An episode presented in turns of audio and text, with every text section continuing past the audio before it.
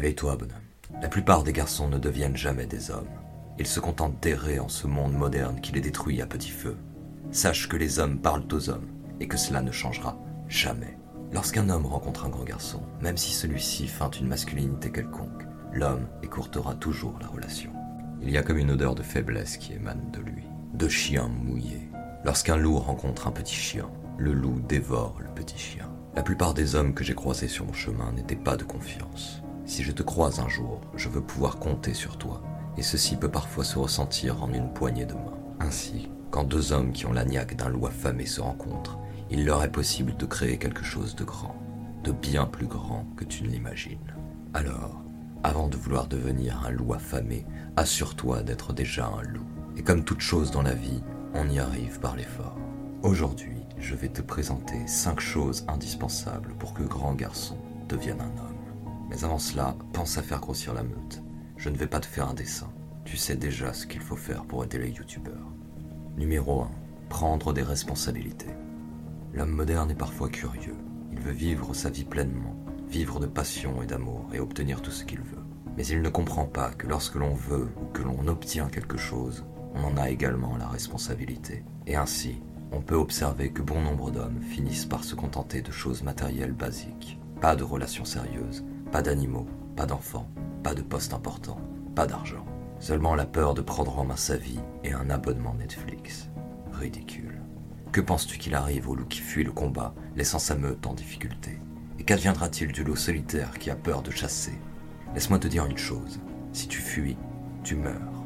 L'un des points qui sépare le grand garçon de l'homme, c'est la prise de responsabilité. Elles font grandir un homme. Plus on en prend, plus on peut en endosser de plus grandes.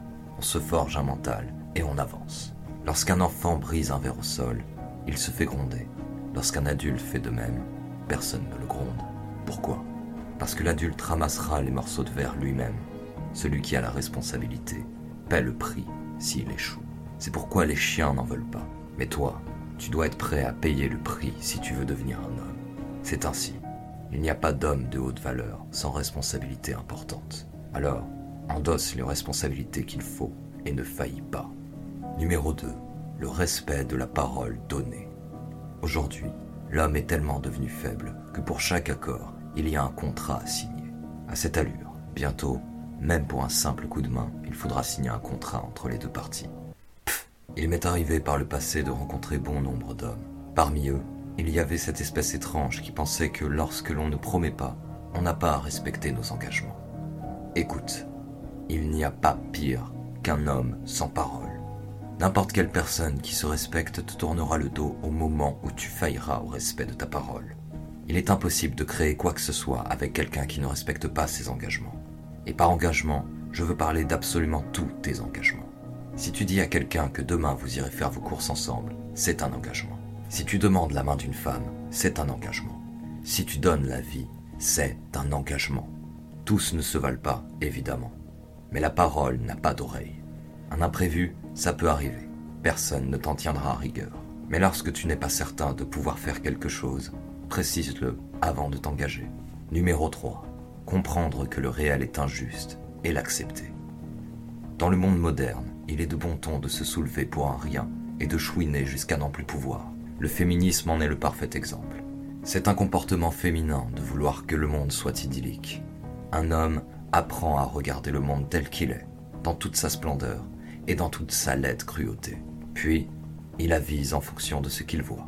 La survie de l'humanité en dépend, mais plus important encore, la survie des tiens en dépend. La compréhension et l'acceptation du réel forgent un homme à elle seule. Comment comptes-tu défendre ceux que tu aimes si tu ne sais même pas voir le danger? Comment comptes-tu t'élever dans la société si tu ne la comprends pas?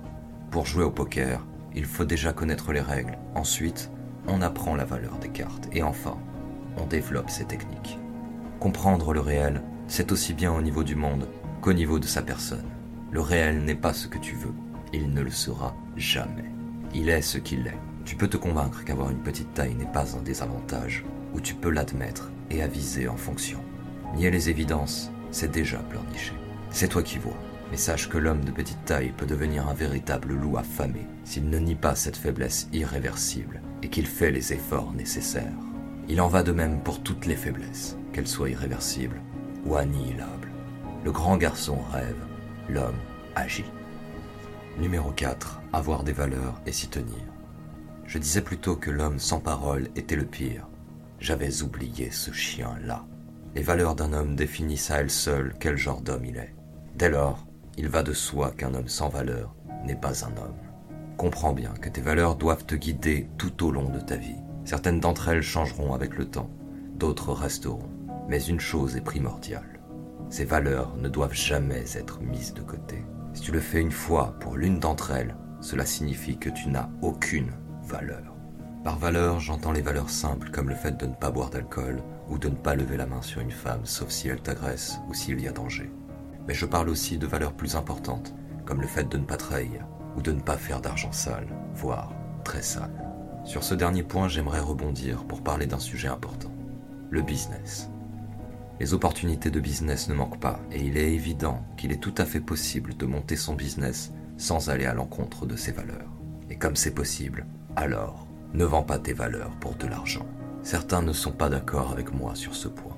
De cela, je me méfie énormément et je ne travaillerai jamais avec eux. Bien sûr, le business n'est pas éthique, mais ce n'est pas une raison pour finir en chien. Cependant, n'oublie pas que les valeurs sont personnelles. Quelque chose d'affreux pour toi peut paraître tout à fait juste pour moi. Il n'y a qu'à parler de la peine de mort dans un cercle social quelconque pour s'en rendre compte. L'important, c'est d'être en phase avec ses valeurs. Il est par exemple impossible d'être féministe et pour la prostitution, bien que cela échappe à certains chiens. Par ailleurs, si tu n'observes pas correctement le réel, il se peut que certaines de tes valeurs soient en désaccord avec ta conduite. Je t'invite à écrire une liste hiérarchique de tes valeurs. Parfois, ça aide à comprendre qui tu es et ce que tu veux dans ce monde. De plus, tu pourras facilement t'apercevoir des valeurs que tu pensais avoir, mais qui ne sont pas réellement les tiennes. Numéro 5. Avoir des objectifs concrets et chercher à les réaliser. La plupart des hommes modernes suivent le même schéma basique et fade. Un emploi stable, inintéressant, dans lequel on deviendra peut-être cadre, ou que sais-je. Avoir la chance d'être payé 3000 euros par mois. Une femme ni trop belle, ni trop moche. Un enfant ou pas du tout. Qu'on élèvera ou pas du tout. Une voiture, ni trop belle, ni trop moche. Une maison ou un appartement, ni trop bien, ni trop cancérigène. Quelques disputes, un divorce, puis une vie est passée. Cadre, c'est pas si mal après tout. Non. Le problème de ces personnes-là, ce n'est pas qu'elles ne visent pas le sommet, c'est qu'elles ne visent rien du tout. Un homme doit avoir des objectifs concrets à atteindre dans sa vie. De grands objectifs sur le long terme que l'on réalise grâce à l'accomplissement de plus petits objectifs sur le moyen terme. Je ne peux te transmettre toute l'importance d'avoir ces objectifs en tête en chaque instant. Mais sache que le schéma basique et fade de l'homme moderne n'arrive pas à ceux qui ont l'ambition de réaliser leurs objectifs. Lorsque tu fais quelque chose, demande-toi si cette chose t'avance vers la réalisation de tes objectifs et surtout, fais au moins davantage de choses qui te rapprochent de tes objectifs que l'inverse. Si ce n'est pas déjà fait, réalise une liste de tes objectifs ainsi que tes sous-objectifs pour les atteindre. Puis, écris les sous-sous-objectifs etc. Tu réaliseras alors qu'il t'est d'ores et déjà possible de travailler sur plusieurs de tes objectifs. Et n'oublie pas qu'une vie dans laquelle on ne réalise aucun de ses objectifs n'est pas une vie, mais un passage oublié sur le monde. Alors bouge-toi, bonhomme, car la meute n'attend pas, et à la fin,